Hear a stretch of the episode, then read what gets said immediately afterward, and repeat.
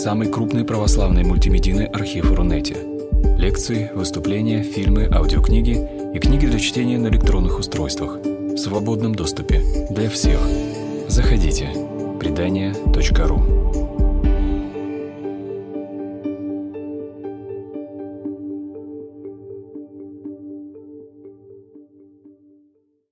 У нас с вами такая тематика, ну, такая рождественская лекция на тему восприятия Рождества Христова на Востоке и на Западе, общие черты различия, и мы поговорим именно об этой теме. И тут же, конечно, бросается в глаза первая разница, эм, на которую все тут же обращают внимание, что Рождество празднуется в разные дни эм, ну, в течение календаря. Да, вот, э, по, крайней, ну, по крайней мере, здесь, в России, у православных, у греко-католиков Рождество 7 января, у Рима-католиков, протестантов 25 декабря.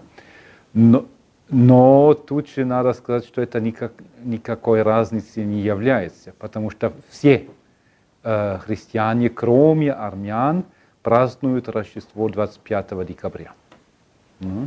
Эм, только вопрос, по какому календарю? Ну, 25 декабря.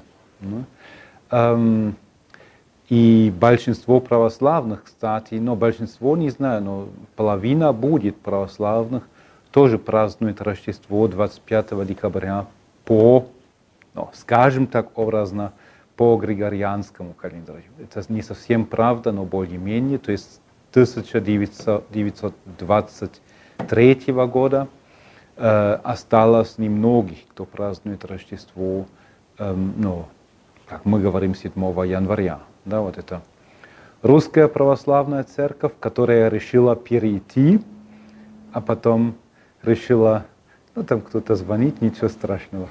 Эм, Потом, да, давай. Э, а потом решила отложить это решение до более эм, благоприятных э, времен и обстоятельств. И эти более благоприятные времена не наступили, что, что и правда, наверное. Сейчас перейти было бы очень сложно, скорее всего, для русской православной церкви. Эм, однако, опять же, многие из православных все-таки перешли эм, в первую половину XX века. Эм, вторая разница, я думаю, на нее стоит обратить внимание, я опишу, и мне кажется, потом стоит действительно посмотреть, в чем здесь суть, с чем оно связано. Э, что для нас, э, чем мы представляем рождественский вертеп ясли западной традиции. Принято считать, что там должно быть очень много чего. Да, вот, э, должны быть, э, ну, должен быть там, ну, в основном, кстати, и на Западе не сильно принято, чтобы это был, э, была пещера, скорее там бывает хлеб, а вот вокруг него или в нем, и вокруг него конечно же, младенец в яслях, э, Мария с Иосифом, э, пастухи э, с овечками, и потом, бывает, потом, конечно, волхвы, но часто бывает так, что волхвы только подходят, то есть, что их еще нет или что они стоят еще далеко, вплоть до 6 января, а только потом подходят. Эм, и еще бывает так, что присутствуют другие, которых, ну, еще присутствует, конечно, осел и вол, которых эм, в Новом Завете нет, однако они есть в книге Исаи, где сказано, что они как раз узнали ясли господина своего, а Израиль не познал Господа. Ну, эм, по, потому они и есть при яслях. Эм, хотя, опять же, в Библии их нет, но тем не менее. Эм, потом бывают разные герои, которые окружают, бывают актуализации рождественских яслей, что там, ну, э, разбойники э, неаполитанские 17 века или э, беженцы 21 века или кто и как, то есть очень по-разному бывает э, такое оформление разнообразное или там на фоне часто встречается на фоне на самом деле не не Палестины античных времен, а какого-то города 21 века. Да, вот в том числе там э, католические храмы всякие бывают, которых однозначно не было в тот момент, когда рождался Иисус Христос. Но тем не менее. То есть, эм, и можно сказать, чем южнее, тем больше. В Южной Италии больше, чем э, на севере э, испаноговорящих странах много чего бывает обычно. Эм, то есть такая картина многообразная. А вот православный, православный вертеп, если бывает, во-первых, э, обычно все-таки в виде пещеры, кстати, на Руси часто, но в Москве в этом году, конечно, не получилось бы, э, это пещера изо льда, которую ставят на улице. Э, в Сибири много-много раз э, встретил такое. И там внутри икона, да, на которой что, кто и что находится. Да? Ясли, Иисус в пеленах, которые, однако, не совсем пелены. Это такая одежда, которой он как бы, э, как бы в плену. Да? Вот, то есть это одежда, в которой он э, тесно завязан. Видимо, исторически так, так и бывало во время античности, что э, такое надевали на младенцев, потому что считали, что это полезно, что от этого ребенок будет расти прямым и здоровым, да, и кости будут прямые. Такая идея, видимо, за этим. Поэтому младенец часто показан в таких пеленах. Эм, э, Мария с Иосифом, э, потом Э, осел и вол, обычно также, и волхвы. Это в основном то, что присутствует, э, э, когда бывает рождественский вертеп или просто рождественская икона, которая лежит в православном храме или греко-католическом храме перед алтарем, перед ну, так называемым аналоем, то есть этим столиком, который стоит перед иконостасом. Эм, и с чем связаны эти различия? Конечно, с тем, что действительно э, празднование Рождества во многом отличается от, эм, или что присутствуют действительно разные традиции. И сейчас надо сказать вообще, как возникло празднование Рождества. Эм, и давайте тут же договоримся, что празднование Рождества в самом широком смысле – это празднование всего того, что описано э, в Евангелиях от э, во всех Евангелиях, кроме Евангелия от, ну, даже в Евангелии от Марка это есть эм, в первых главах, то есть начиная э, с тем, что говорится о эм, предыстории Рождества Иоанна Крестителя и Рождества Иисуса Христа, э, начиная от, отсюда и вплоть до крещения Господня и до свадьбы в Кане Галилейской. Причем тут свадьба в Кане Галилейской, э, скажу чуть позже.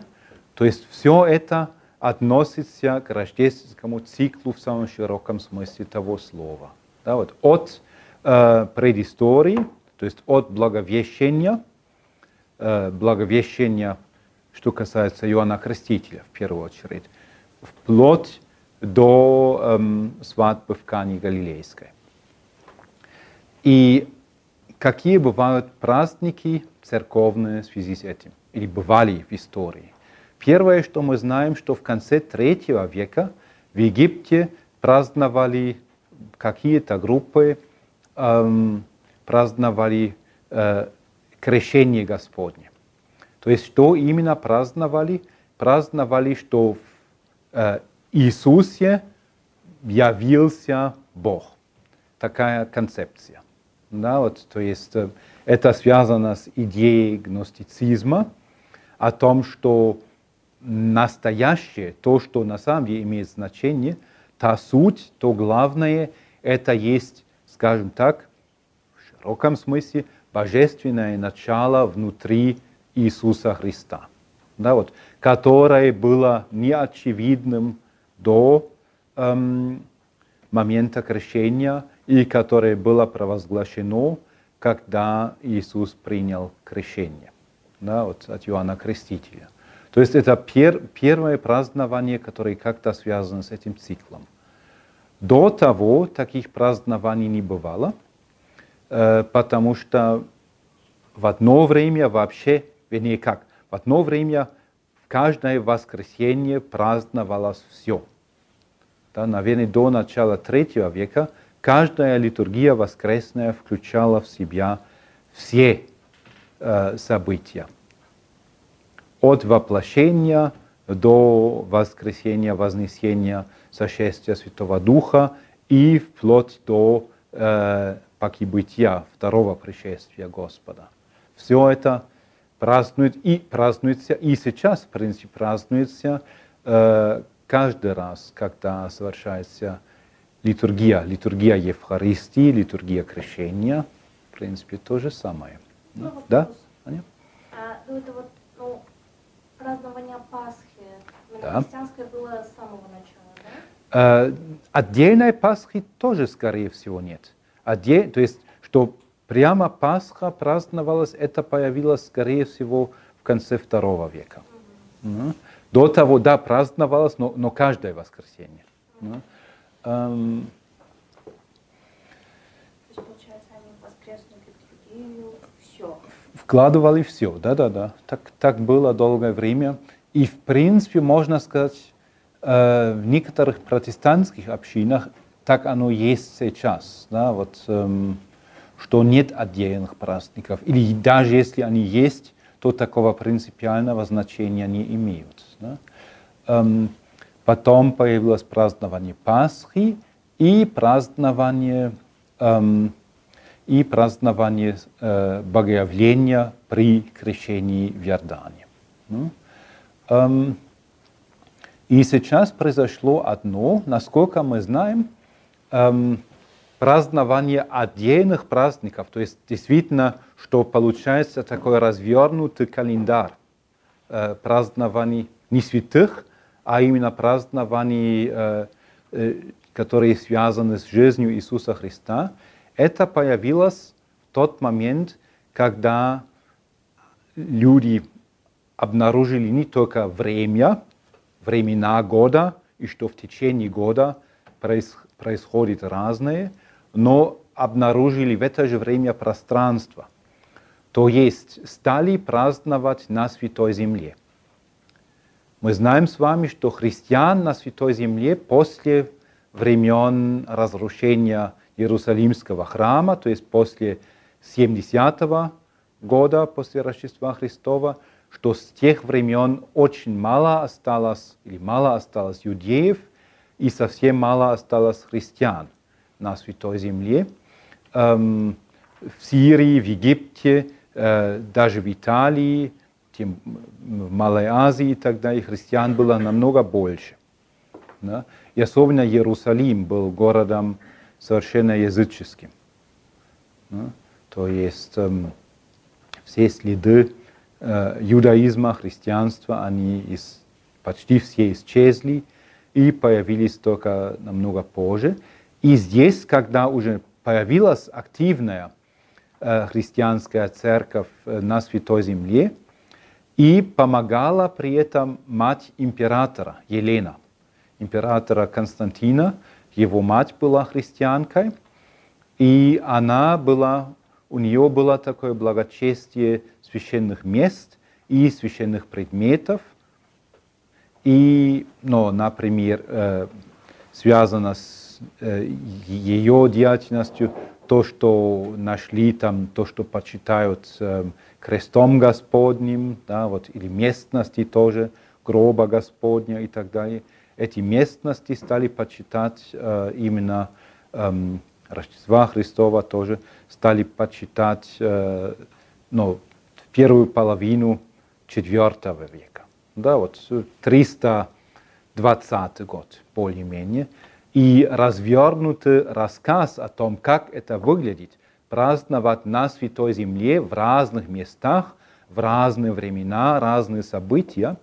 Развернутый такой рассказ составила одна монахиня Игирия, которая в конце IV века эм, э, приехала с Запада, и там, то есть э, из Италии, если не ошибаюсь, эм, и которая там видела, как, как это выглядит, она написала такой, такой развернутый рассказ об этом. И там оно уже и есть, что, ну, особенно это касается там пасхальных событий, но в принципе также рождественских, что где что отмечается, где что и тогда где когда что отмечается, какие праздники. И из этого получился этот цикл праздников, который есть вообще сейчас э, почти во всех христианских церквах, и который касается ну, там, всех событий или многих событий эм, жизни, то есть рождения, жизни, смерти, воскресения Иисуса Христа, и в том числе рождественских. И сейчас стоит, стоит посмотреть именно на этот рождественский цикл, и тут же увидим, что в римском обряде или латинском обряде он самый развернутый, более развернутый, чем э, в других церквах. Но сначала посмотрим на одну особенность, что Рождество Христово у армян празднуется 6 января. С чем это связано?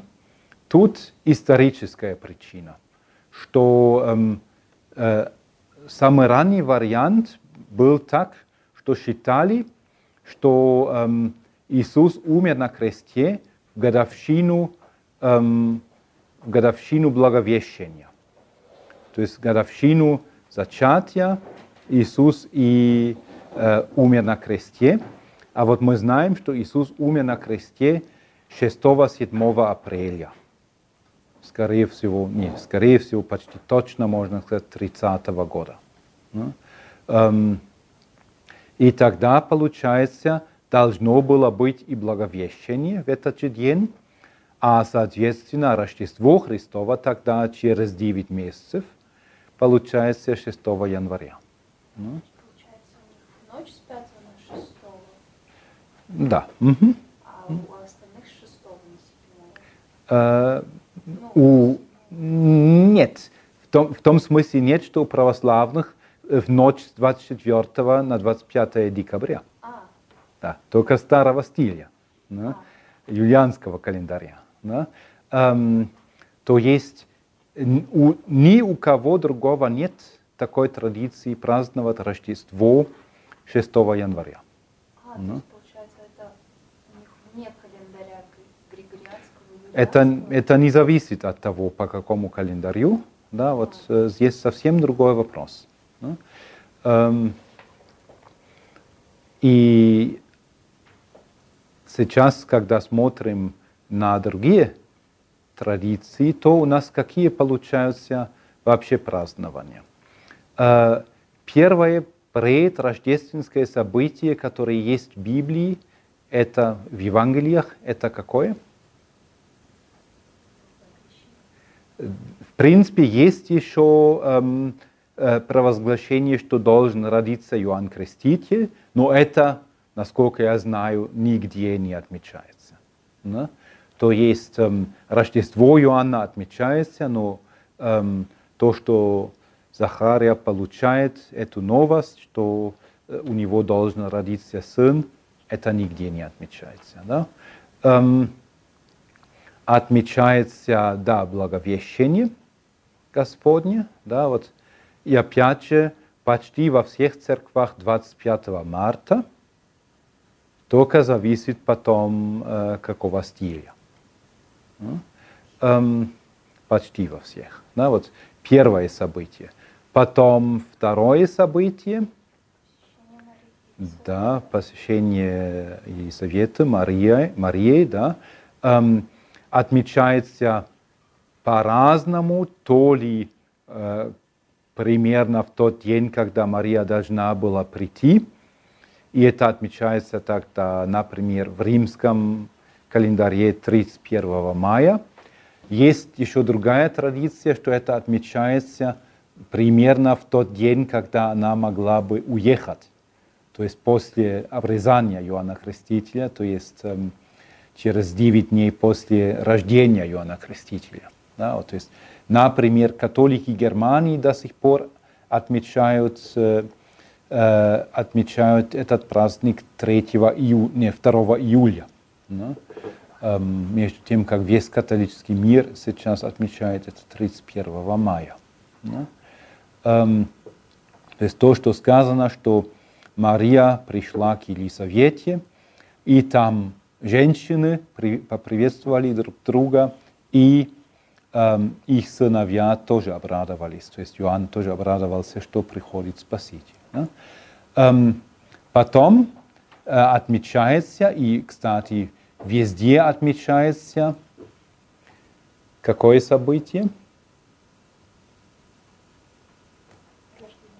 Рождение Иоанна Крестителя. Да, вот э, за полгода до рождения Иисуса Христа.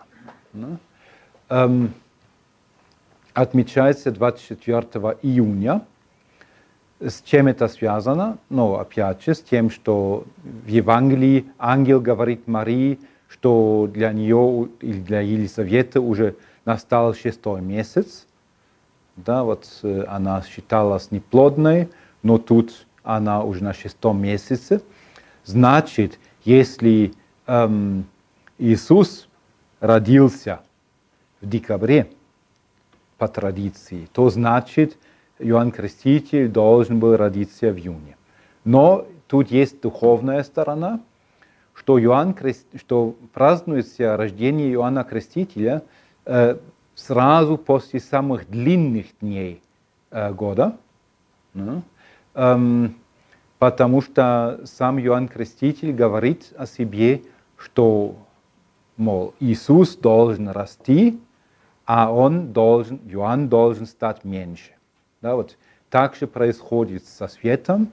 Да, вот, э, э, был достигнут максимум, апогей, и сейчас э, света Солнца становится все меньше и меньше.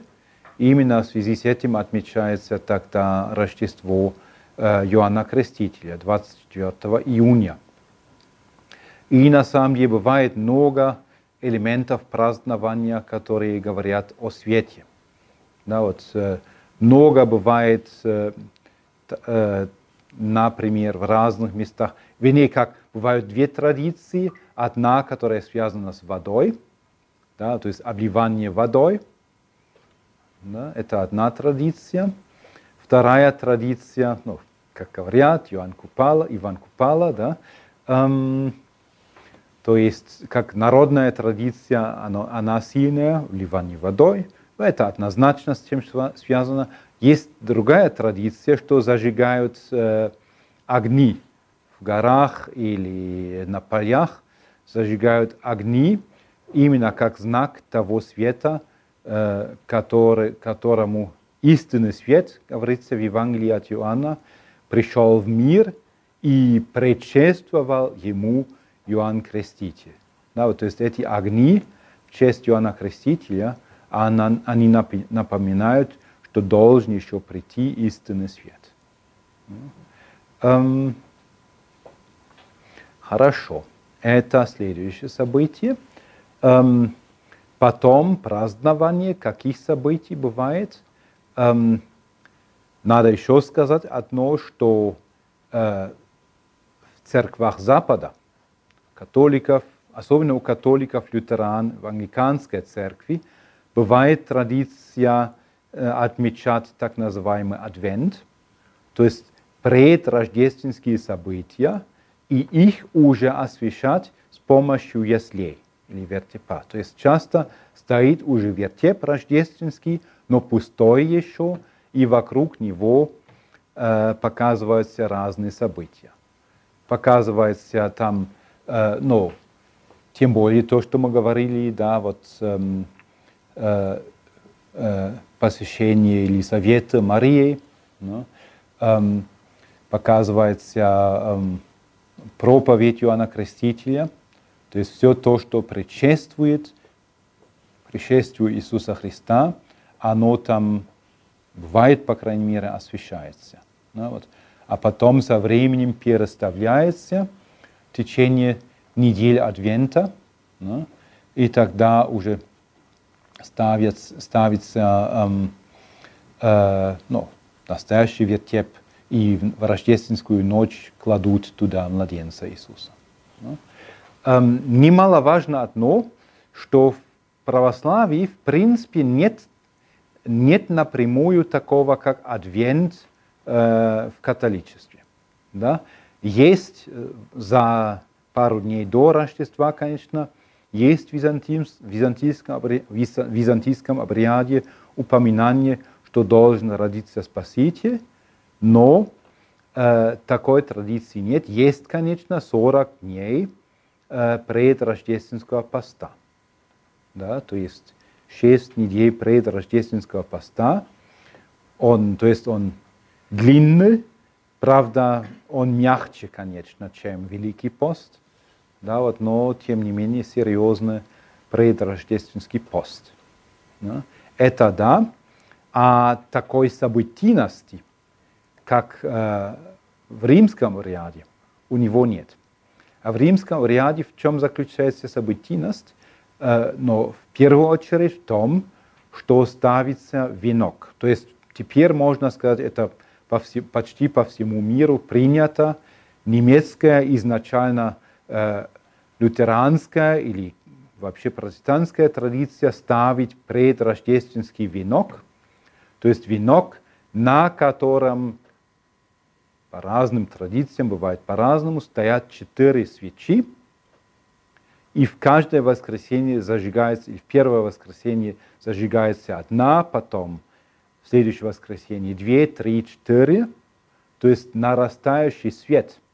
Да, вот, эм, это и указывает на то, что, опять же, в Евангелии от Иоанна сказано, истинный свет пришел в мир, это празднуется в Рождество, и чтобы было э, предчувствие, что это приближается – ставят больше свечей. Насколько мы знаем, эта традиция отмечается эм, у протестантов юго-запада Германии, так примерно с 17 века. Эм, католики стали ее отмечать со времен Первой мировой войны, то есть с тех времен, когда э, в военных госпиталях э, впервые в том числе и католики видели, что существует такое. А ясли, вертеп, свою очередь, это католическая традиция, которую э, протестанты и православные приняли намного позже. Зато рождественская елка опять протестантская традиция.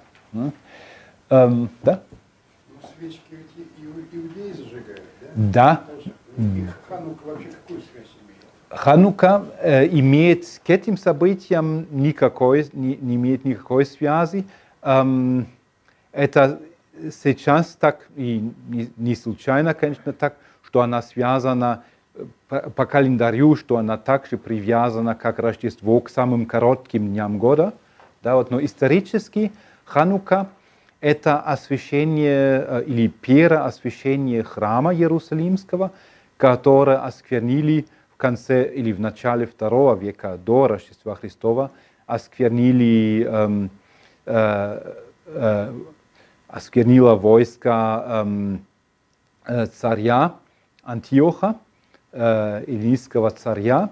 И тогда, эм, когда юдеи захватили город Иерусалим и храм и переосветили, то эм, чудесным образом, то масла не было, но тем не менее чудесным образом светильники загорели по традиции, да, вот, И в течение девяти дней э, отмечалось тогда переосвящение храма. Да, вот, э, об этом напоминает Ханука.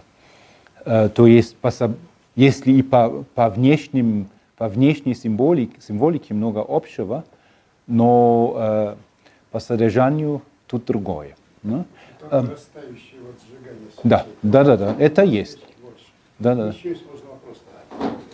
У Фрезера и так далее, религиоведов, так сказать, обычно всегда пишут, что рождение года, рождение солнца нового, Мгм, 25 декабря, с этим связано, собственно, вот в этих числах. И даже там говорится, что, собственно, христиане подстроились как бы Да, существовавшую Да. традицию. Да, И сейчас- второй вопрос. А у римлян был культ бога Митрия, то есть солнца. Ну и там из зороастризма нему пришло. Но сам факт, что везде тоже пишется, что вот римляне легче приняли христианство, особенно легионеры, которые уже вот очень этого уважали. Митру, бога солнца. А Христос одной, один из имен его солнце. Вот. Это чуть позже скажу, да, потому что это принципиально важно, да, вот. эм, пока остановимся на Адвенте, да, а потом скажу обязательно, да. Эм, еще надо сказать одно, что есть другая традиция Адвента, и была она, по крайней мере, сейчас не практикуется, что не только на воскресенье есть, или вернее, как что на воскресенье есть большие свечи, но было время, когда на каждый день бывало, могла быть еще маленькая свеча. Да, вот, эм, то есть каждый день одной свечи больше стало. да. Эм, и сейчас до сих пор э, с Адвентом еще связано вот что. Э, например, что в Швеции празднуют Святую Луцию, чье имя связано со светом, да, вот люкс, свет, да, вот, и ее праздник выпадает на 13 декабря, а 13 декабря старого стиля это был самый короткий день года. Да, вот в Средневековье, еще в 16 веке, да, вот, эм, то есть эм, ее, с- ее праздник тоже связан с нараста... ну, с- со светом, которого стало все меньше и меньше, и тут его становится больше. ну. Эм, и это и есть то, что, о, о чем вы говорили, да, что эм, дата Рождества Христова, конечно, из Библии ничего не в Библии ничего не сказано, э, в каких числах это было. Да, вот об этом мы ничего не можем сказать. Эм, а можем мы сказать то, что эм, э, праздновался, э, праздновался культ непобежденного солнца. Вот это был культ, который римляне э, приняли с Востока.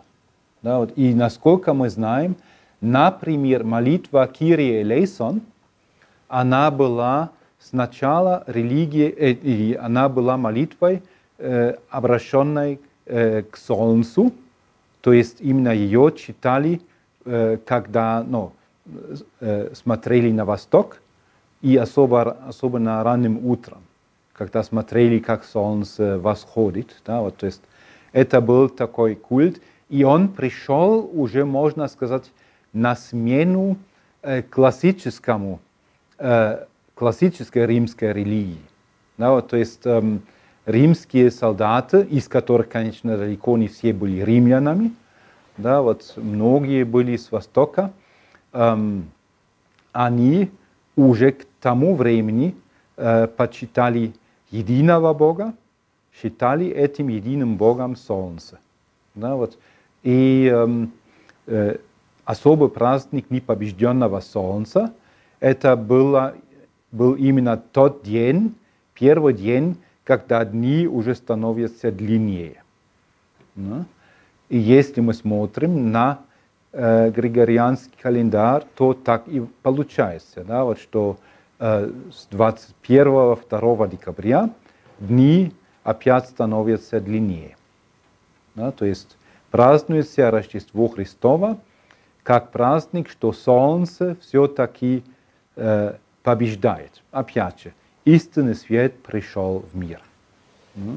Эм, И это было, э, тут надо сказать то, что эм, культ Солнца был очень популярным еще в первые годы императора Константина. Эм, и вот э, культ Митры тоже. Э, правда, мы не совсем знаем, было ли оно одним и тем же. Да, вот, там есть разные традиции, в том числе э, в чистом культе Богу Солнцу, насколько мы знаем, и Бога Солнца, насколько мы знаем, жертвоприношений не было. Да, вот в культе Митры, скорее всего, они были. Да, вот не скорее всего, точно они были. Да. Эм, то есть здесь еще разные элементы, но, безусловно, это было так, что культ Солнца, э, он присутствовал, и те, которые практиковали его, из них многие приняли христианство, да, вот, и стали почитать тогда Христа истинным Солнцем. Да. И поэтому, опять же, э, и особенно непобежденным Солнцем. Да, вот, то есть это, конечно, такой элемент цикличности, то есть то, что каждый год повторяется. Да, вот, что Солнце все-таки не побеждено, да, вот, что, оно, что свет Солнца нарастает с этого момента. Да. И это стало, конечно, еще более востребованным как праздник, э, чем больше мы двигаемся на север. Да, вот, то есть эм, не случайно таких традиций вокруг э, Солнца и света, их особо много э, в северных странах. Германии, Швеции и так далее и тому подобное. Вот. Это в Италии, конечно, играет роль, но не такую центральную. Эм, и это, конечно, тот праздник, который посвящен Рождеству Иисуса Христа. Эм, о Рождестве Иисуса Христа Э, говорится в Евангелиях в каких текстах? Лука, э, вторая глава, да. с 6 по 20 стихи. Но или уже начинается с первого стиха такая предыстория, что вот это от Луки, и по-своему об этом же говорится совсем кратко, говорится в Евангелии от Матфея. Там сказано, когда Иисус родился в Вифлееме юдейском и пошли волхвы. Да, вот. Эм, а в Евангелии от Луки более развернутый вариант. Да? Эм, и он во многом отли... они во многом отличаются, эти два варианта. Да, вот, эм, во-первых, чем отличаются? Э, в Евангелии от э, Луки нет речи о ком?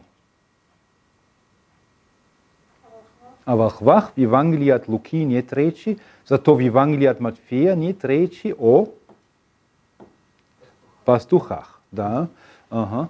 И это, на мой взгляд, как раз самое такое значимое и самое такое значимое и принципиальное различие между латинским обрядом и восточными обрядами, что в латинском обряде в рождественскую ночь читается, и в рождественское утро то же самое читается э, первая часть второй главы Евангелия от Луки. Да? Между тем, как в, во всех восточных обрядах читается э, в рождественскую ночь вторая глава, то есть первая часть второй главы Евангелия от Матфея. Да, вот это доходит до такого, вот эм, я помню, одна православная хорошая знакомая моя, она была твердо уверена, в Евангелии же написано, что сначала пришли волхвы, а только потом пастухи. Да, вот, то есть это такое, эм, в Евангелии э, об этом речи быть совсем не может, просто потому что в разных Евангелиях говорится о разном. Да, вот. эм, а такое мнение, оно, ну, оно понятно, оно понятно в связи с тем, что Рождество воспринимается так сильно, но в том числе эмоционально, да, вот, и то, что религия любит повтор, да, вот, и то, что повторяется, и то, что читается регулярно, да, вот, оно э, глубоко входит в человека. Вот, до, так, до та- такой степени, ну, что ну, человек, который сам богослов, да, вот, но э, не догадалась, что вдруг в Евангелиях по-разному написано. Опять же, потому что здесь эмоции берут верх. И рождественские ясли э, латинской традиции в основном, конечно, ясли э, по Евангелию от Луки все-таки.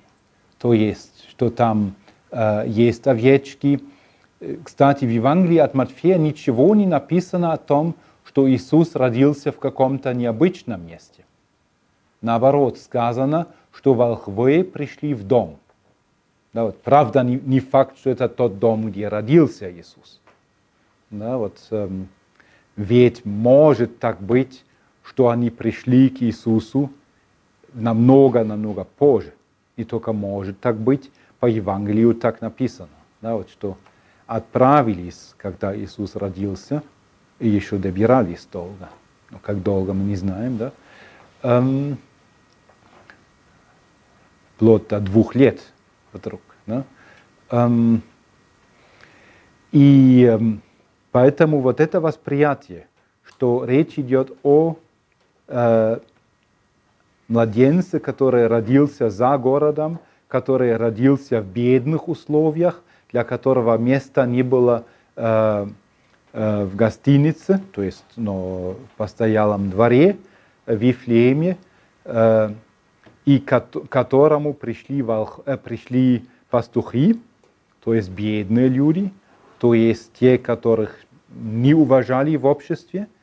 Это в римском обряде, это вошло очень глубоко, с самого начала, и еще глубже, конечно, начиная с 13 века.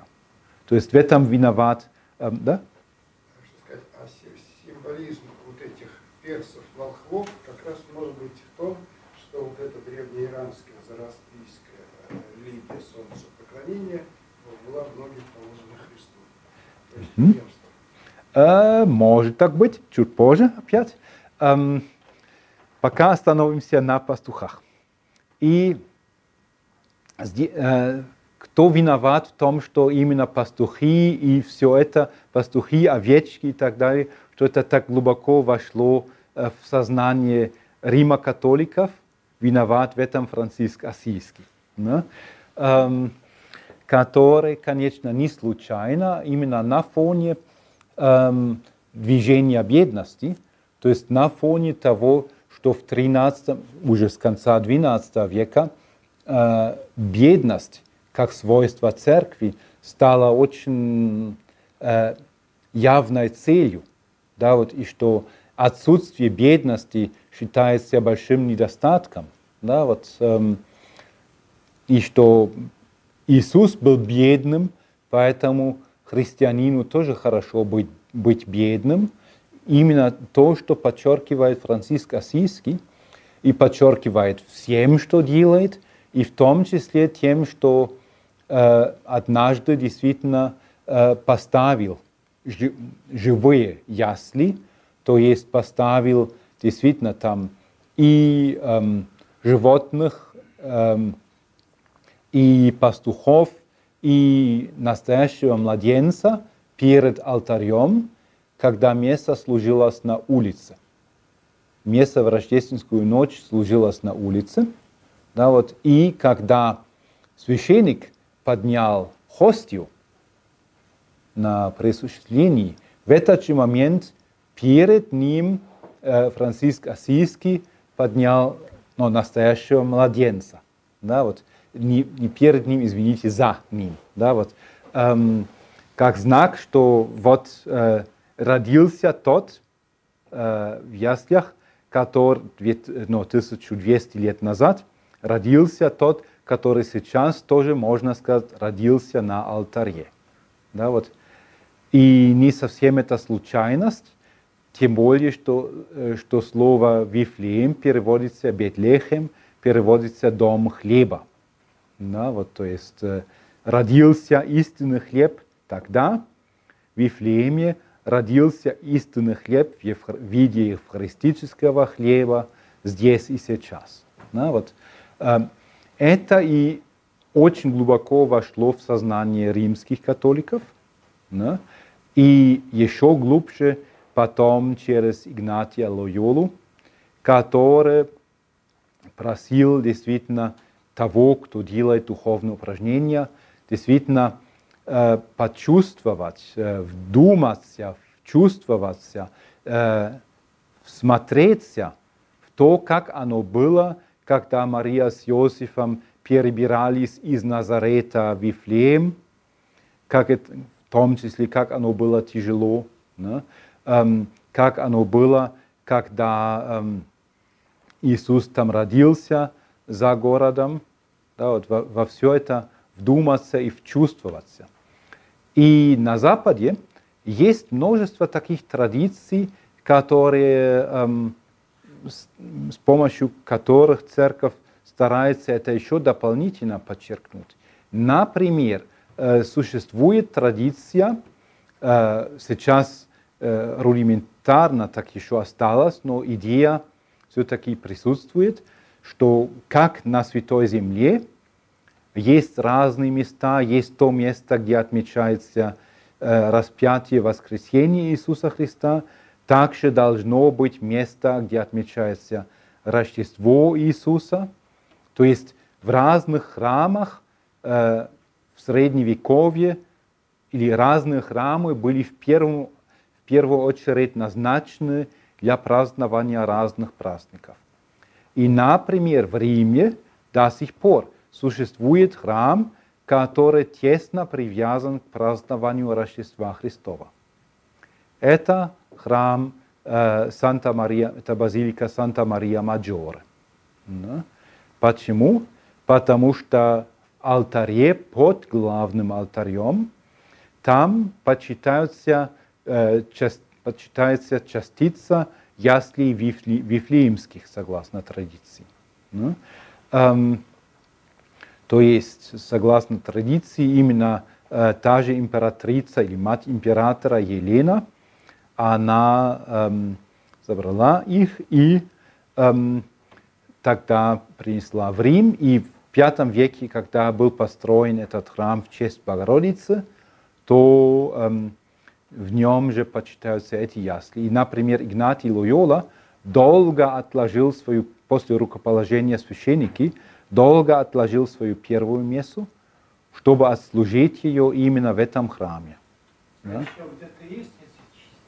Да, да, да, да. Это, а в других местах я не знаю, честно говоря. Какая да?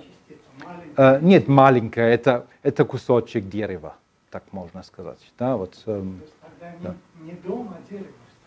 Да, да, да. Ага, да. Эм, ну да, вот э, согласно Евангелию от Луки. Да? Эм, и в, в Италии, кстати, тоже почитается дом, который считается домом святого семейства в Назарете это святыня в Лорето. Да, вот километров, сколько это будет, 200 от Рима, наверное, там почитается этот дом. Да, вот, то есть эм, это и есть идея, как было на Святой Земле, так должно быть и здесь. И, кстати, э, в Подмосковье это тоже присутствует. Это придумал какой патриарх? построить разные храмы для под разные празднования. Это был Никон, да, в 17 веке. Новый Иерусалим, потом, да, вот новое место крещения Господня и так далее, да, вот. Эм, то есть это та же самая идея, которая на Западе давно присутствовала. Кстати, в разных городах э, на бывшей территории Римской империи, это еще долго, вплоть до французской революции, крупных городах, в Кölне, например, э, в других еще отмечалось именно так. Да, вот. Есть храм для празднования Рождества Христова, есть храм для таких, таких, таких событий. Ну, эм,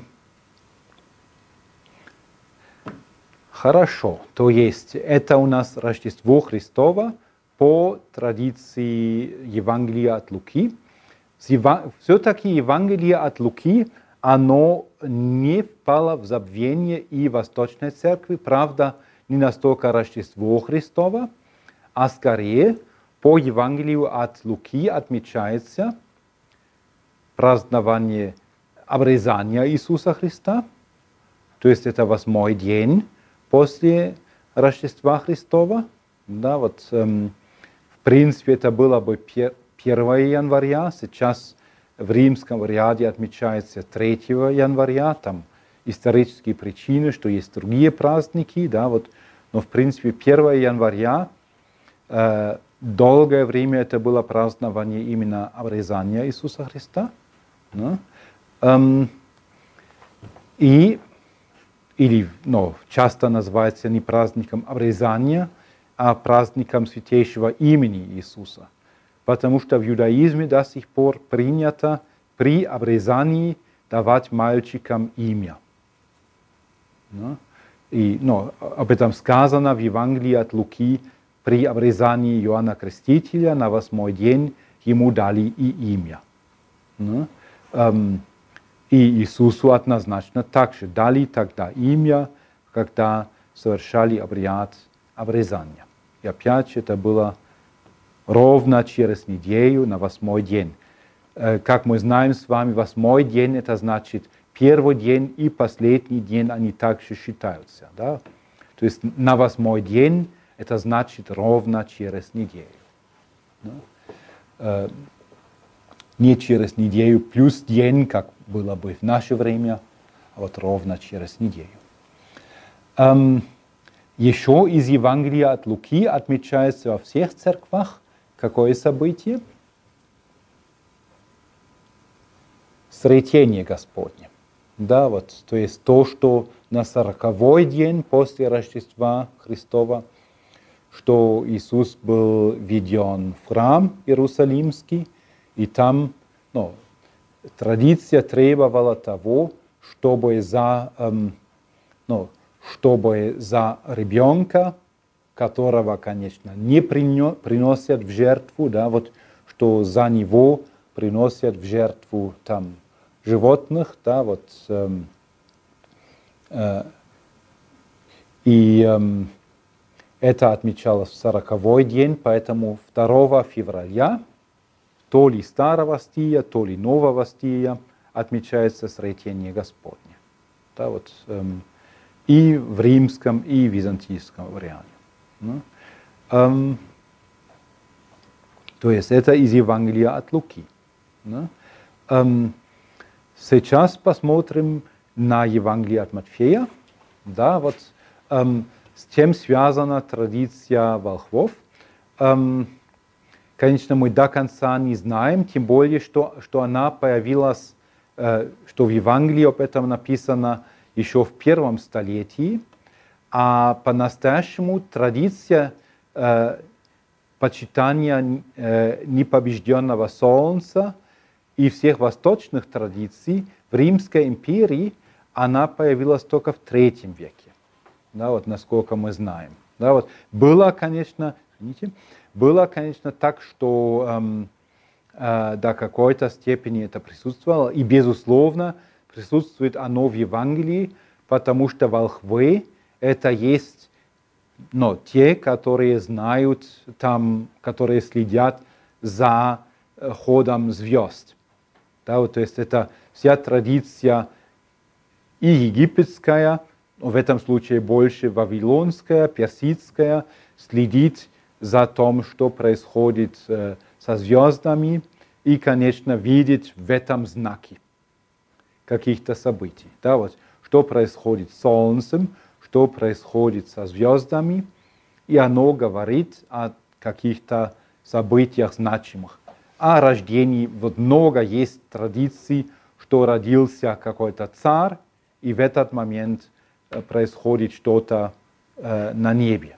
Да, вот, эм, то есть это такая традиция, которая глубоко сидит. И волхвы, это значит, это люди, которые следят, следят за этим и видят. И то, то, что есть такой текст, он говорит о том, действительно, тоже, что Иисус является истинным солнцем, да, вот, и это, безусловно, так, эм, этого нет в иудейской традиции, да, вот это есть э, в египетской традиции, Да, вот э, вспомним, что еще очень задолго до Иисуса э, фараон стал эхнатоном, который перестал почитать всех богов и стал почитать только бога Атона, а Атон это есть бог солнца. Да? Эм, да? За истинное солнце. Это не наше солнце, солнечная система. Это что, может быть, центр галактики, который называется Великое Солнце? нет? Но можно так сказать, э, то, что мы видим и называем солнцем, это для древних народов было символом э, духовного солнца или, или полно- по- э, полноты света. Да, вот. То есть то, что у нас есть, что, эм, что галаксий там намного больше и так далее, это, конечно, не входило в их сознание. Да, вот. То есть для них все-таки звезды намного, ну, это лампочки по сравнению с Солнцем. Да, вот. Эм, то есть эм, э, Солнце есть символ вот истинного и полного света. Да, вот, эм, как в египетской традиции, так и, конечно, в персидской и вавилонской. Да, вот, и, эм, э, скорее, как сказать, э, в Евангелии так написано, что эти волхвы пришли с востока, с восхода, то есть, значит, они, или все, что связано с этим, оно тут не, свя- не привязано к Египту, а действительно, как вы говорите, э, к Ирану и, или Вавилонии. Да, вот, то есть, эм, тут, конечно, присутствует идея, что Иисус есть истинный свет, да, вот, и полнота света. Да, вот она приходит в мир, и те, которые это поняли первыми, это были эм, волхвы с Востока. Да, вот, эм, с чем еще связано? Это связано с традицией э, пророка Исаи. Пророк Исаия говорит о том, что, что при- придут в последнее, последнее время, придут со всех сторон э, почитать Бога на Сионе, истинного Бога почитать на Сионе. То есть не только израильтяне, а вот представители всех народов. И поэтому появилась традиция э, в иконографии показывать э, волхвов. Во-первых, сколько их было по Библии? По Библии. Есть еще и... Подсказано точно сколько их, а не подсказано, что привезли, а поэтому Да, символизация вот. идет на три Да. волхвы, потому что три э, да, принесли три дара, да, вот э, э, золото, ладан и миру, да, вот, и поэтому появилась Ориген в третьем веке. Первым пишет, насколько мы знаем о том, что их было трое, да, вот, В мифологии есть еще что четвертое. но и- есть такая легенда, да, вот э, сейчас э, ее оставим, интересно. потому что она очень красивая, но далеко-далеко выходит за рамки, да. Хорошо. Эм, а сколько их было, мы не знаем. Тем не менее, есть э, символические плюсы в том, что их трое. Почему?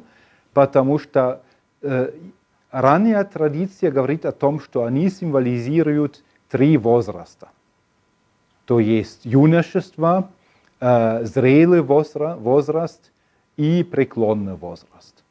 Да, вот есть другая традиция, она больше закрепилась, особенно э, в католических традициях, что три волхва символизируют три континента, которые знали к тому времени, то есть эм, Европу, Азию и Африку. Да, вот поэтому часто показывают их э, с разным цветом кожи. Ну, такая традиция римская. Ну, особенно. Там четко, каждый несет какой-то вообще-то. Да, да, да, да. Да, поэтому это, это есть Ориген, который первым пишет о том три дара, значит их трое. Один приносит одно, другой второе, э, третий третий дар. Да, вот, эм, но опять же, в Евангелии не написано об этом. Да? Эм, то есть эм, здесь, э, есть, здесь разные традиции совпадают, да, вот и в том числе идея так называемого паломничества народов к Святой горе, о которой пишет Исаия. Да, вот. И как мы с вами знаем, Евангелие от Матфея, оно подробнее всех связывает эм, Новый Завет с Ветхим Заветом. И особенно э, часто, то есть исключительно часто появляется у Матфея такая формулировка «таким образом исполнилось то» или «это произошло для того, чтобы исполнилось, что сказано», ну, то там, то сям э, в Ветхом Завете. Ну, эм, это про волхвов. Да, вот сейчас у нас с вами одна проблема, и, на мой взгляд, она нерешаема, как оно могло быть именно с хронологией. Эм, согласно Еван... Евангели... всем Евангелиям, Иисус вырос в каком регионе? М? Назарете или точно в регионе в Галилее, то есть это это нынешний север Израиля. Да, вот согласно всем Евангелиям, да, вот, включая Евангелие от Иоанна даже. Да, вот, эм, а родился по Евангелию от Луки, от Матфея, где? В Вифлееме, а это Иудея, это юг Израиля. Да, вот Назарет это километров 100 на севере от Иерусалима, а Вифлеем это километров 20 на юг от Иерусалима. Да, вот. И как объясняется эта разница? Родился в одном месте, вырос в другом. Согласно Евангелию от Луки, это объясняется чем? Да, что Иисус, можно сказать, случайно родился в Вифлееме. То есть не случайно, конечно, потому что это город Давидов, да, но то есть Бог знал, что это должно так произойти, а с человеческой точки зрения случайно, потому что когда Мария должна была родить, то они оказались э, с Иосифом э, в Вифлееме, но жили они до того в Назарете и после того тоже стали жить э, в Назарете. В Евангелии от Матфея по-другому. В Евангелии от Матфея объяснение какое – они были в Вифлееме до того момента, когда, когда это оказалось опасным. Да, вот, то есть, где были раньше, не сказано. Да, вот, но в момент, э, когда пришли волхвы, они еще были эм, в Вифлееме. Да, и тогда э, сбежали в Египет. И в Египте есть традиция, конечно, в Коптской церкви есть традиция почитать э, иконами, например, и э, почитать то место, где они оказались в Египте. То есть можно так сказать, где они попросили политическое убежище, да, вот э, это место почитается. И эм, э, очень принято показывать именно икону э, бегства э, святого семейства в Египет. Ну, это связано однозначно с Евангелием от Матфея. А примерно в какой момент это могло быть, что волхвы там оказались в Вифлееме? По Евангелию. Какие хронологические показатели есть? Что вот родился он какое-то время назад, и царь Ирод решил убить всех младенцев до какого возраста? До двух лет, да, вот э, пото, почему до двух лет? Потому что ему волхвы так сказали, да, вот э, сказали два года назад, мы увидели, так примерно надо представить, два года назад мы увидели э, эту звезду, да, вот. Значит, эм, принципе, почитание Иисуса волхвами, оно не сильно привязано к, Рождеств, к самому Рождеству Иисуса. Да, вот оно, оно привязано, ну, вернее как, на, начало пути волхвов, оно привязано к Рождеству Христа. Да? А вот тот момент почитания, он мог быть значительно, не только мог быть, он был, конечно, значительно позже. И единственный показатель из Евангелия это то, что это могло быть примерно два года после рождения, рождения Иисуса. Кстати, это нам показывает, что Иисус родился примерно в каком году? Не, не позже шестого или седьмого года до Рождества Христова. Почему? Потому что Ирод умер э, четыре года до Рождества Христова. То есть до того года, который мы называем годом Рождества Христова. То есть э, просто э, в шестом веке ошиблись чуть-чуть. Да, вот, перестали э, читать годы по воцарению императора Диоклетиана, да, потому что он был гонителем церкви, надоело э, считать годы по его воцарению, и тогда придумали, давайте будем считать э, с момента Рождества Христова. Да, вот. Но ошиблись чуть-чуть. Кстати, православная церковь, православная церковь, как церковь, и сейчас не читает по Рождеству Христову а читает годы после сотворения мира. Да, конечно. Так же, как и в иудаизме так считают. Да? Um, а вот, тем не менее, появилась на Западе традиция э, считать по Рождеству Христову, но опять же ошиблись несколькими, ну, на 6, на 7 лет. Эм, это стоит иметь в виду. Да, вот, а почему именно на 6, на 7 лет? То есть... Могло быть и больше, но... но э, вот если Ирод умер в четвертом веке, да. то мог ли в четвертом году. М? А, в четвертом году, да, да. извиняюсь. Мог ли он в пятом году родиться до нашей эры? Да, но именно здесь идея, э, наверное, он родился за два года до. То есть что Иисус был не совсем маленький, когда произошло это убийство, что Иисус был уже не совсем маленьким. Да, вот, по тому, что сказали волхвы. Да, вот, то есть идея такая, э, что, скорее всего, так могло быть. Да, вот. Но, конечно, здесь вопрос, вопросов много, да, вот, но однозначно немыслимо, что Иисус родился после смерти э, Ирода потому что об этом в то время еще все бы узнали. Да? Вот, э, то есть э, тогда Матфею все бы сказали, ты что, да, вот какую то здесь не, не, несешь чушь, да, вот, потому что так, так быть не может. Да, вот. То есть Иисус родился, когда Ирод был еще жив.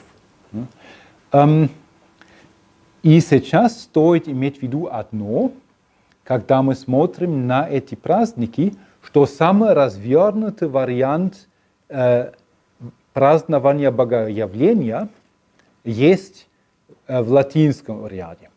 Почему?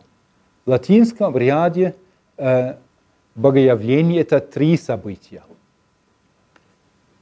Это явление Иисуса Христа э, перед волхвами – это богоявление при крещении, то есть что эм, при крещении, о котором подробно написано в Евангелиях от Матфея, от Марка, от Луки, что при крещении глаз небес объявил, что ты есть мой возлюбленный сын. Это второе богоявление. А третьим богоявлением принято считать свадьбу в Кане Галилейской. Почему? Потому что в Евангелии от Иоанна, это вторая глава Евангелия от Иоанна, там сказано, что Иисус, совершив это чудо, превратив воду в вино, тем самым Он э, проявил свою славу, показал свою славу, и учен, ученики поверили в Него. Да, вот. И поэтому в латинском ряде Э, на Богоявление, то есть 6 января, литургии часов, говорится, что три события украшают этот день. Какие три события? Но именно явление перед волхвами, при крещении и на свадьбе в Кане Галилейской. Да, вот эм, три, один день празднует три события.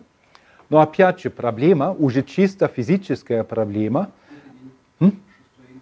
Да, богоявление. В первый момент один день, 6 э, января. А потом стали праздновать развернуто. Почему? Уже чисто физически э, появилась такая необходимость, что не, не могли же они праздновать богослужение в один день эм, в Вифлееме, на Иордане и в Кане Галилейской. Это уже чисто физически, но сейчас возможно, а в те времена, конечно, невозможно. Да? Вот.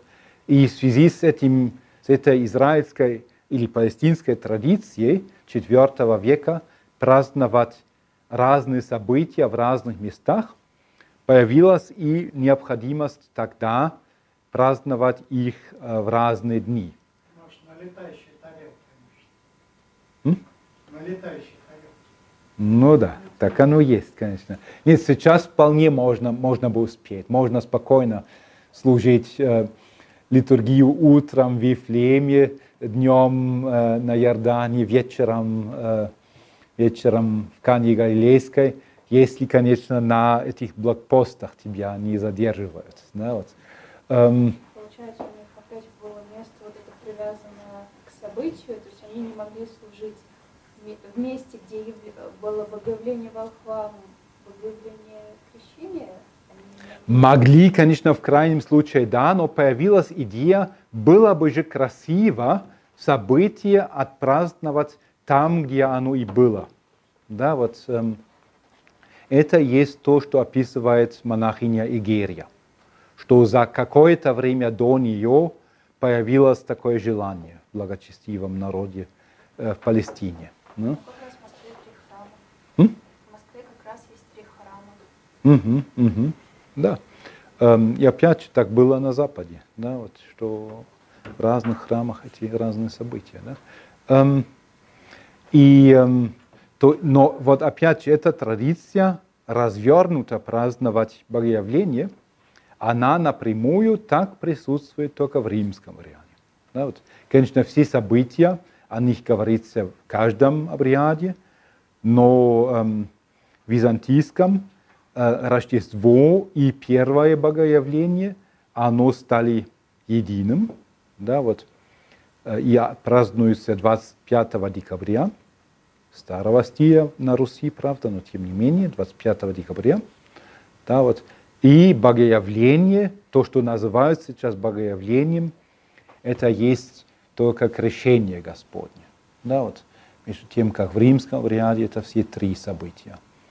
Правда, эм, свадьба в Кане Галилейской, она сейчас литургически не каждый год отмечается.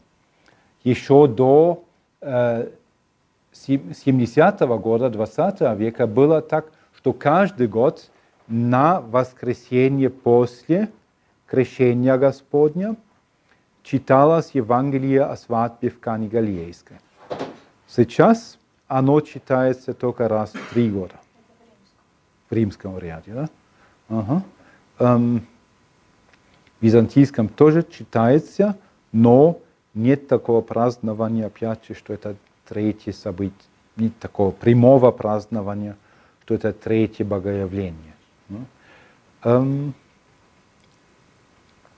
поэтому Э, в чем заключаются развлечения? Да, вот, мне кажется, если так краткой форме сказать, что в римском ряде две особенности. Во-первых, в римском ряде сильнее всех еще присутствует желание праздновать развернуто, то есть праздновать э, все э, в, в разное время, поэтому иметь много праздников – Поэтому и рождественское украшение в храмах католических, оно обычно остается до 2 февраля, то есть до Сретения Господня. Ну, эм, чтобы освещать все рождественские праздники подробно. Кстати, есть, конечно, празднование, которое связано с бегством в Египет.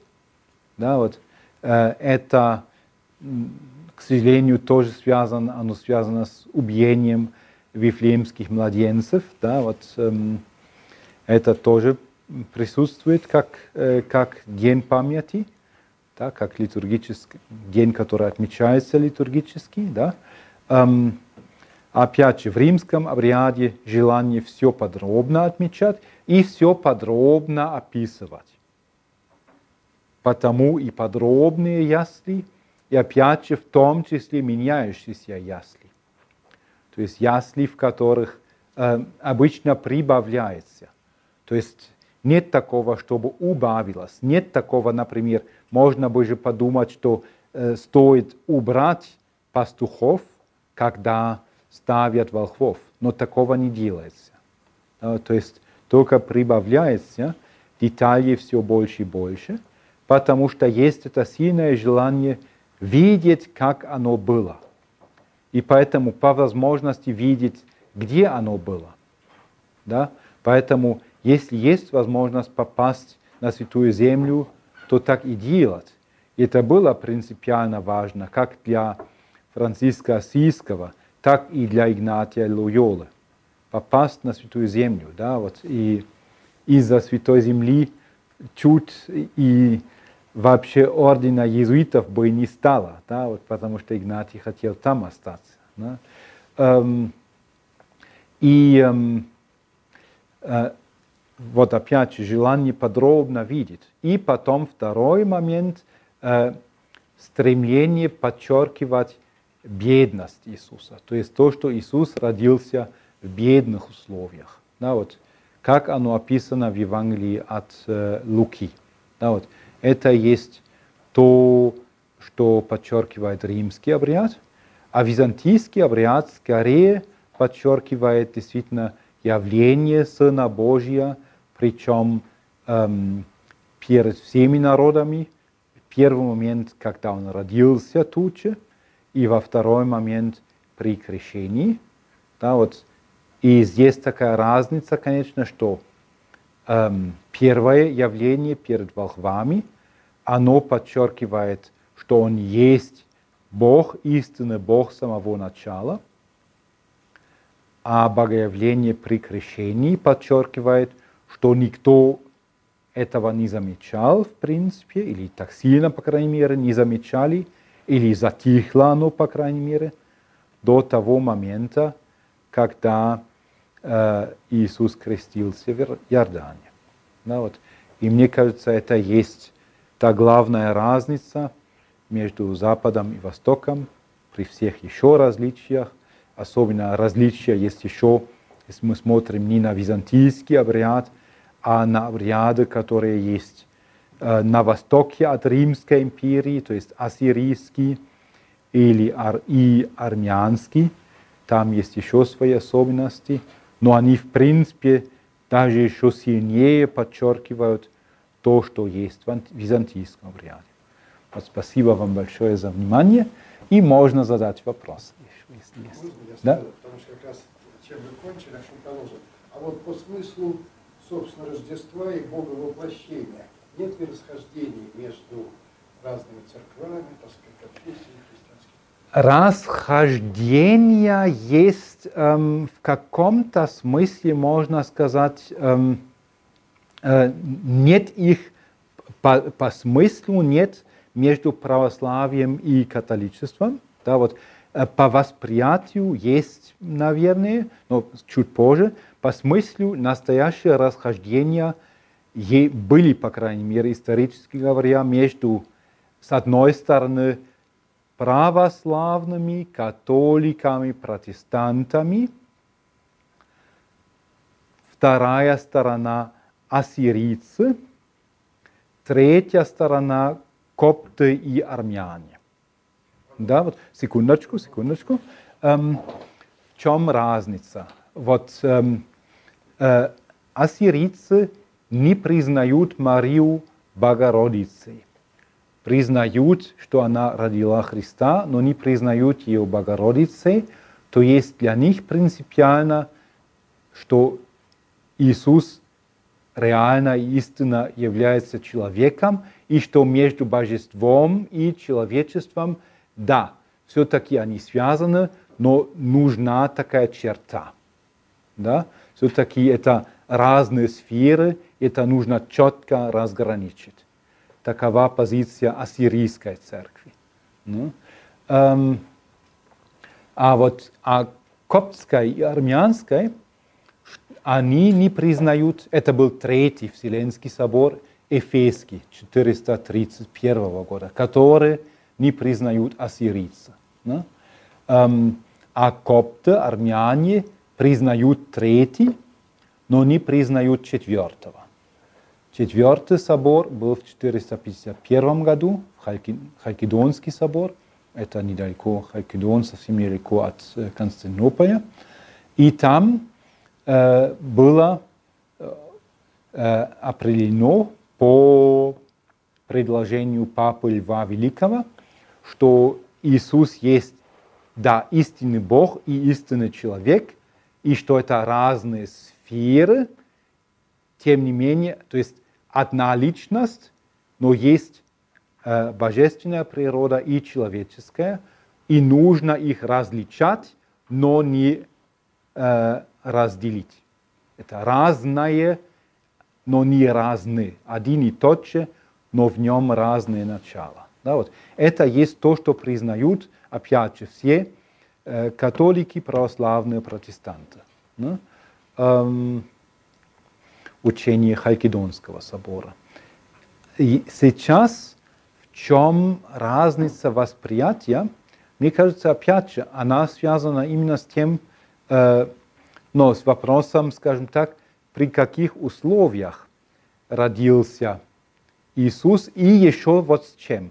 В Евангелии от Луки Иисус представлен как потомок Адама.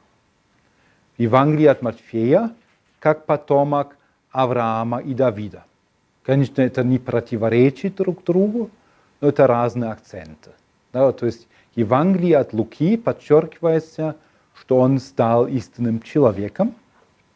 Евангелие от э, Матфея больше подчеркивается, что он является исполнением всех желаний народа Израиля. Да, вот эм, истинным исполнением желаний народа Израиля. Да? Эм, в этом, пожалуй, разница. Да, вот. эм, и опять же, в связи с тем, что византийский обряд больше привязан к Евангелию от Матфея, это больше подчеркивается. Но это, это строго говоря, не, не развлечение в учении. То есть часто слышишь такое, что я часто слышал такое, если кто-то говорит, Иисус был истинным человеком, то есть люди, которые говорят, но это же противоречит православию. Да, вот, то тогда этим людям можно сказать, а что, Халкидонский собор, он не признан православной церковью? Признан, конечно, да, вот. Но это такие эм, развлечения акцентов. Да? Да? Как бы продолжение, но все-таки вот то, что он говорит, это все-таки формальные вещи, а здесь по сути его, так сказать, миссии, в чем его спасение, э, так сказать, заключалось, почему он спаситель. То есть угу. вот это искупление первородного греха и так далее. Угу. Разные могут быть и должны быть трактовки. Да, ну, есть раз. Да. Это первое. Второе, это главное вообще-то, мне кажется, главное. Надо бы интерпретации брать сюда, э, учитывать и вот, ну, как бы, э, не церковные. Например, Гегель свою дал свой взгляд и так далее, и так далее. Много сегодня уже есть. В том числе вот то, что в направлении христианства безрелигиозного, Можно бы, сейчас это не входит в задачу, в задачу лекции. Да? Вот, э, интересная мысль, когда будет очень много времени, можно будет это сделать, да? потому что сейчас задача, конечно, более ограниченная. Да? Вот, и эм, э, Э, трактовки, конечно, разные, но это не доходит до того, чтобы прямо разные учения привязывать к разным церквам. Понятное дело, что трактовки разные, может быть одно, и вот здесь я сделаю вам шаг навстречу, что было бы очень интересно изучать один пункт, что в англиканской церкви, в англиканском богословии XIX века есть такая особенность, это так называемая христология э, кеносиса, то есть опустошение э, Сына Божия, да, вот, то есть то он от своего э, ничего не оставил себе, да, вот, и это, конечно, связано с Гегелем в каком-то смысле, да, то есть, э, да, то, это тоже связано косвенно. Э, главное вот здесь что, что но Гегель говорит о том, что шаг э, к полному утвер... к настоящему утверждению – это отрицание. Да, вот утверждение первоначальное, отрицание, и через это достигается полное утверждение. И вот это входит в англиканскую традицию. Правда, оно Конечно, это богослов, это в англиканской церкви распространенная богословская позиция, но учением англиканской церкви оно не стало и не, как сказать, и сказывается на праздновании вот каким образом. Сказывается оно на праздновании англиканском таким образом, что англиканская церковь сделала ставку что сознательно такую ставку на рождественские богослужения могут приходить все. То есть это праздно, как сказать, э, здесь все дело э, в красивой англиканской музыке, и это, это не внешнее. Это, я, я совсем не говорю, вот они такие поверхностные.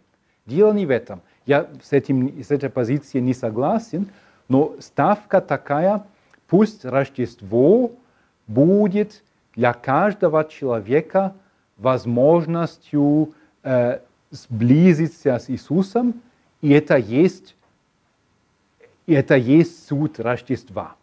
Да, вот такова позиция англиканской литургии э, во многих местах, по крайней мере, особенно, особенно в этих крупных соборах. Да. Эм, это есть та идея, как сказать, что не должно быть христианства отдельного. Да, вот, то есть христианство, если христиан, или скажем по-другому, если христианство растворяется, то это не авария, а как раз э, цель христианства. Вот Э, опять же, это, это не официальная позиция англиканской церкви, но это некая ставка э, практики э, в Англика.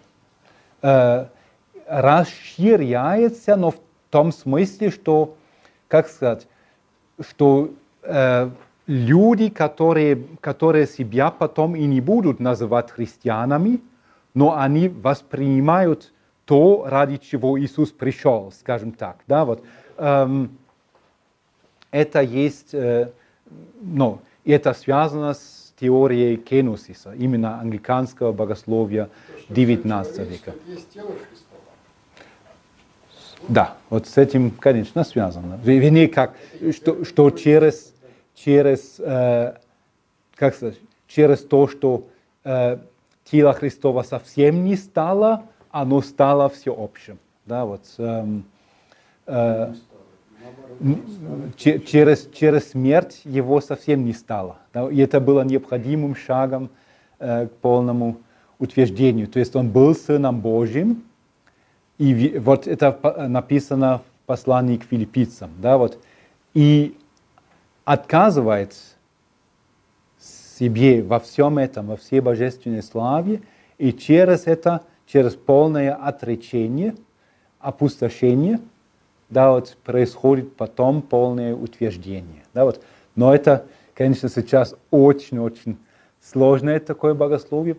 Правда, для нас важно, важен именно этот пункт, что англиканской традиции он как-то, хотя англиканская традиция в принципе тоже относится к римской, но здесь она шла особым путем относительно недавно. За послед... Буквально, можно сказать, э, богослужение только после Второй мировой войны. И здесь совсем дру- другие вопросы, да, давайте. М? Можно так представить, что тело э, физическое исчезло, оно трансформировалось, ну, астральное, ментальное. Астральное и так далее с этим не связано. Связано с тем, что, эм, ну как сказать, э, уже сейчас, где люди живут по примеру Иисуса, скажем так, совсем грубо, да, вот тут надо очень грубо, да, там он присутствует, даже где о нем ничего не знают. Да, вот, эм, и это опять же, если думать, это не авария, а это есть то, ради чего пришел Иисус, да, вот, то эм, э, это есть теория кеносиса. Да? М? Ну да, в, в этом смысле, да, конечно, в- ве- везде. Ага. Хорошо. Давайте, если есть еще совсем другие вопросы, потому что... Да? Немножко разобраться со словом адвент.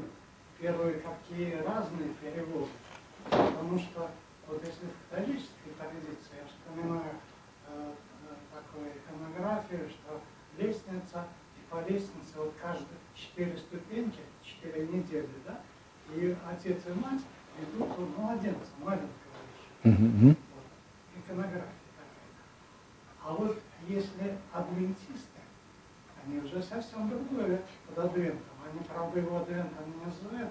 Адвент уже в силах, как бы спас в силах, уже тот, который второе пришествие или третье пришествие. Ну, вот, как да. не.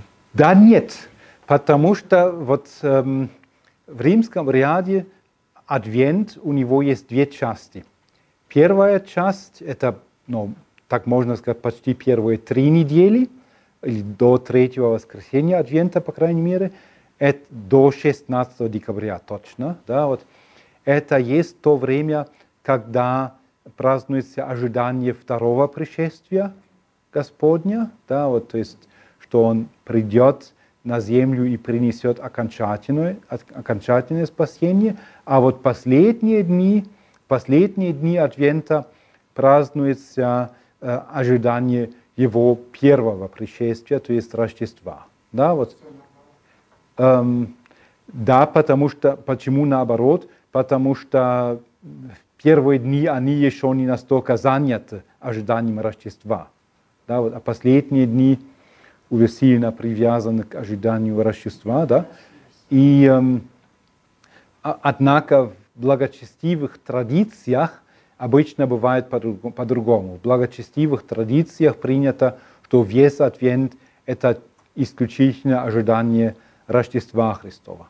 А вот у адвентистов там разного толка, там по-другому, там есть ожидание именно второго пришествия, как вы говорите, да, вот э, ожидание первого пришествия как такового нет. да. Мгм.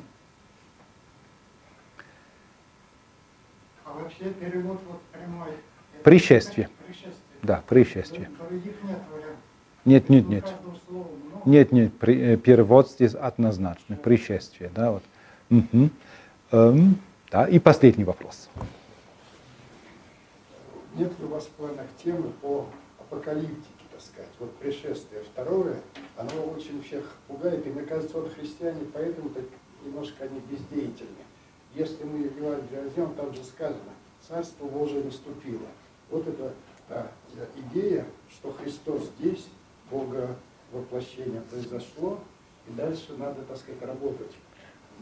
То ли вот пассивная позиция, ожидание второго пришествия и так далее, и так далее. А, Я не, я не думаю, что с этим связана пассивная позиция. Есть высказывание Лютера, если бы я знал, что завтра вернется Господь, то сегодня все-таки могу посадить дерево. Да? Вот, эм, Поэтому не факт, что, что она пассивная. И, и мне не кажется, что по факту она пассивная. Тут можно бы поспорить, конечно. Правда, я, я библистом не являюсь, поэтому э, нужно сначала найти хорошего библиста, а потом уже можно в это все вникнуть. Хорошо, спасибо большое.